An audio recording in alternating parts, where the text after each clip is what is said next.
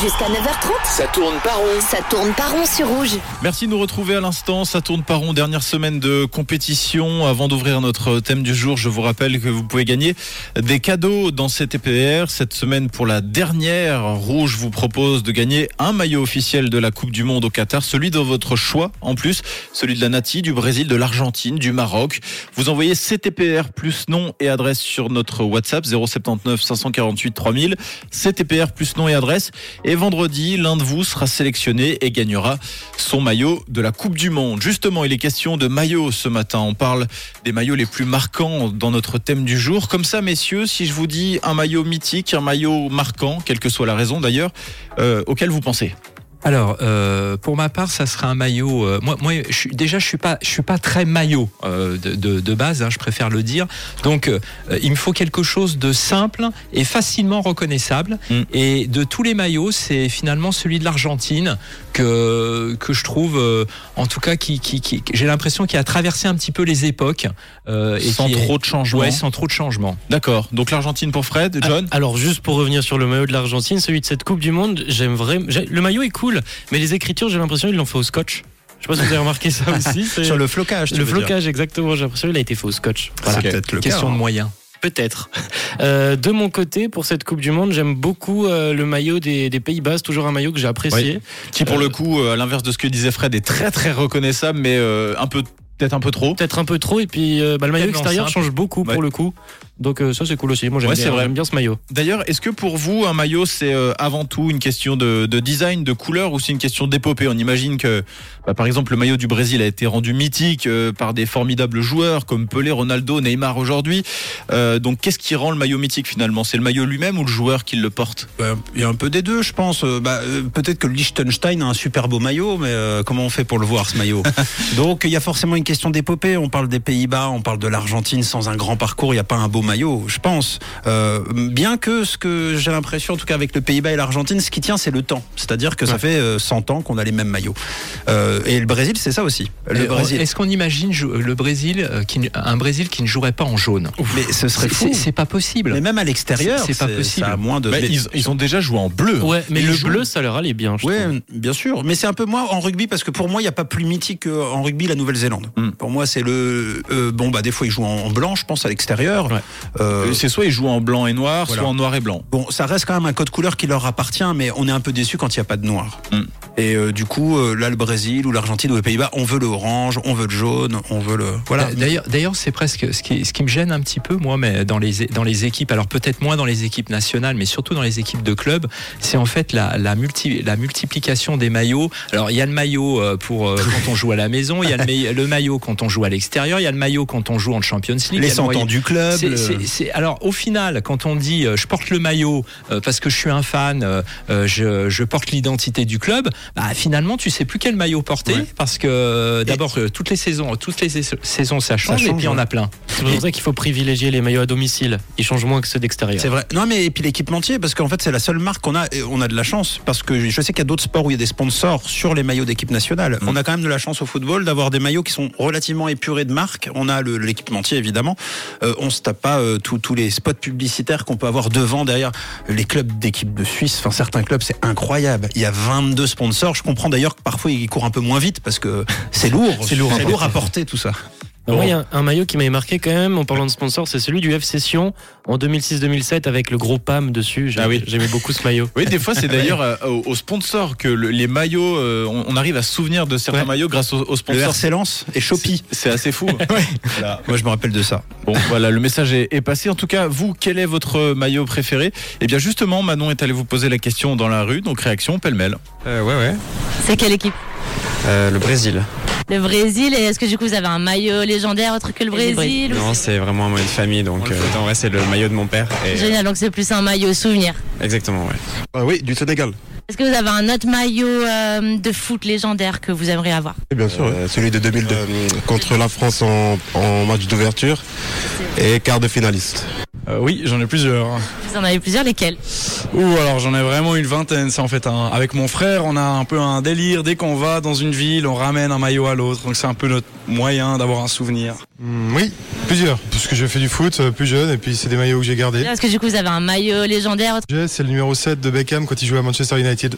Deux même. Deux de quelle équipe? Suisse et Belgique. Est-ce que vous avez un maillot de foot un peu plus légendaire qui vous vient en tête, que vous aimeriez avoir? J'aimerais bien avoir le maillot de l'équipe de Suisse de- des années 80-90 qu'on appelle le Blackie. Ah, le Blackie. Yes. Ah oui, Forcément, le maillot de l'équipe euh, 90-92. avec qu'on la rega- croix qu'on qui regardait. s'enfuit là. Oui, Exactement. un peu le maillot de la Réga. C'est Ouais, il génial. est très très beau. On a pas mal de réactions sur le, sur le WhatsApp justement de John. hein. Oui, pas mal de personnes qui nous parlent euh, de euh, maillots. Je trouve qu'ils deviennent euh, trop banals. Il y a plus de design. Ils ressemblent, ils se ressemblent tous. C'est Voilà, ça. c'est un peu la vie aussi qu'on reçoit Ouais. à cause des Ouais. marques, à cause aussi de, de- du design qui devient un peu euh, commun pour tout le C'est monde. pareil à- au tennis. En Mm. fait, tu vois ça quand tu as découvert un joueur avec son équipementier, en- ensuite tu sais que tous les autres joueurs vont être avec les mêmes équipementiers. Euh, D'ailleurs, la Nati, euh, le maillot désormais, c'est avec ce fameux cadre calendrier de l'avant là qu'ils ont un peu sur le devant. euh, beaucoup d'équipes l'ont. Mm, mm. c'est- Je trouve que ça retire vachement de charme, quoi. De... Et pourtant, les maillots ne se ressemblent pas tous. À l'inverse, on a vu des maillots qui créent un peu la polémique, entre guillemets. On peut parler de celui justement de la Suisse à l'Euro 2016 qui se déchirait. On rappelle que face à la France, Memedi, Mbolo, Djemaili et Tiaka avaient dû Ouais. changer leur tunique en une seule mi-temps. Quatre joueurs qui changent de maillot à la mi-temps. On n'a jamais vu ça. C'était un puma. C'était. Oui, Oui, c'est ça, Oui, hein, c'était Puma, Puma, Puma, ouais. qui s'était excusé d'ailleurs. Ouais. Ensuite, on vous rassure. D'ailleurs, ce sera pas celui-là qu'on va vous offrir euh, tout à l'heure. Après, niveau design, il y a quand même eu quelques ratés. J'ai trouvé un exemple qui remonte à la saison 2004-2005. Le designer Dario Ursay décide de concocter un maillot spécial pour l'Athletic Bilbao baptisé Ketchup et euh, pour les matchs européens en fait. Et le maillot est absolument catastrophique. Il a un fond blanc avec des taches de ketchup dessus, tellement catastrophique que les fans du club basque se réunissent pour forcer le club à ne jamais porter cette tenue et ils ont obtenu gain de cause. Donc comme quoi des fois euh, ça sert de ça sert, ça de- sert de se battre. des supporters. Il devait Voilà. rendre le projet en sur- rapide. Il était au resto. Et Surtout, puis voilà. ils doivent être vendus après, donc euh, c'est quand même mieux de faire l'unanimité avec ta tunique parce que si t'en vends pas derrière. euh, Un des gros changements d'ailleurs entre euh, maintenant et avant sur les maillots, c'est quand même le fait que les maillots maintenant sont beaucoup plus près du corps. Oui. Alors que quand on revoit des images euh, de, de, de foot des années 80 ou 70, les, les maillots étaient quand même beaucoup plus flottants. Voilà, le short jusqu'au sein. Ouais, ouais, Ça, exactement. important. Et puis tout le, le tout bouffé euh, par-dessus le short. Exactement. gros style. Elles ont aussi des maillots marquants. L'Argentine euh, avec ses bandes blanches et bleues, la Croatie avec son damier rouge, blanc et bleu. Joli duel de maillots ce soir, joli duel tout court pour la première demi-finale qui débutera évidemment à 20h. En attendant, Fred, c'est l'heure de ta chronique. Ce matin, de quoi on parle? Alors, ce matin, on va parler des meilleures équipes nationales de tous les temps. Et euh, en fait, euh, on a, je me suis appuyé sur des classements, sur divers euh, classements. J'ai essayé de compiler pour voir, pour retirer enfin un podium, je Mm. dirais, de ces meilleures équipes. Alors, il y, en a une euh, qui emporte l'adhésion, quel que soit d'ailleurs le, le classement.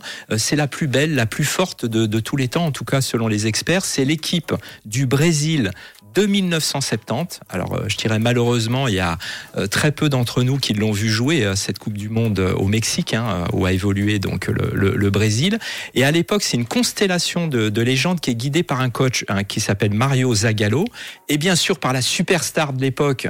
Et on pense à lui d'ailleurs, c'est Pelé. hein, on sait que actuellement il est il est à l'hôpital, il est malade. Et pendant ce mondial, on, on- qui est au, Mexique, je le rappelle, donc les Brésiliens vont exploser, euh, je dirais, tous leurs adversaires. hein. Ils font, ils battent 4-1 les, les, la Tchécoslovaquie, puisqu'à l'époque c'était la Tchécoslovaquie et pas encore la République tchèque et la Slovaquie. 3-1 en demi-finale l'Uruguay et euh, 4-1 euh, donc l'Italie pour euh, pour la finale.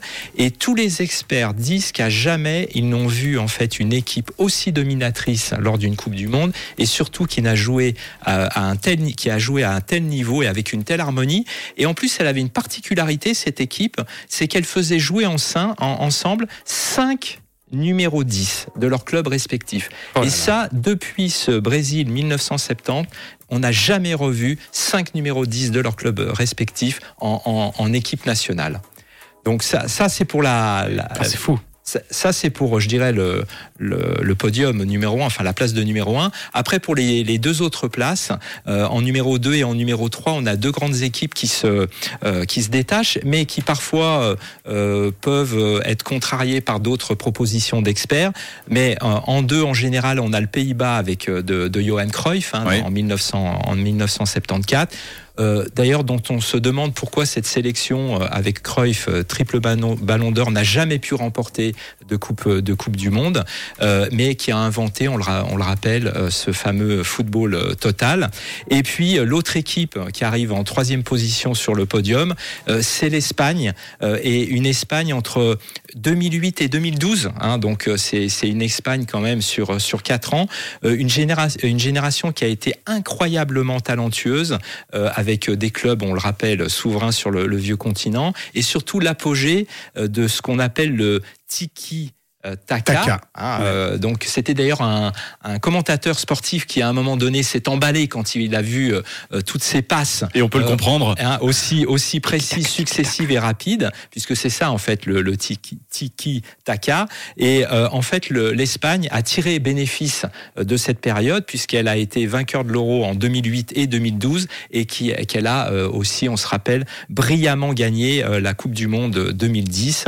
Et d'ailleurs, certains disent que cette équipe d'Espagne est encore la meilleure équipe de l'histoire euh, et la, de l'histoire du 21e siècle et qu'il n'y a pas encore d'équipe euh, dans le dans notre siècle actuellement qui ait pu remplacer euh, cette équipe En, cette en équipe possession espagnole. de balle, c'est certain. En tout cas, on verra si euh, une des deux équipes qui jouent ce soir et éventuellement celle de demain euh, pourront surclasser euh, cette, cette équipe d'Espagne dans le jeu. On le verra ce soir, évidemment. L'Argentine sera opposée à la Croatie et demain, France-Maroc. On en parlera un peu dans cette troisième partie d'émission avec évidemment le jeu. Fribourg-Doha.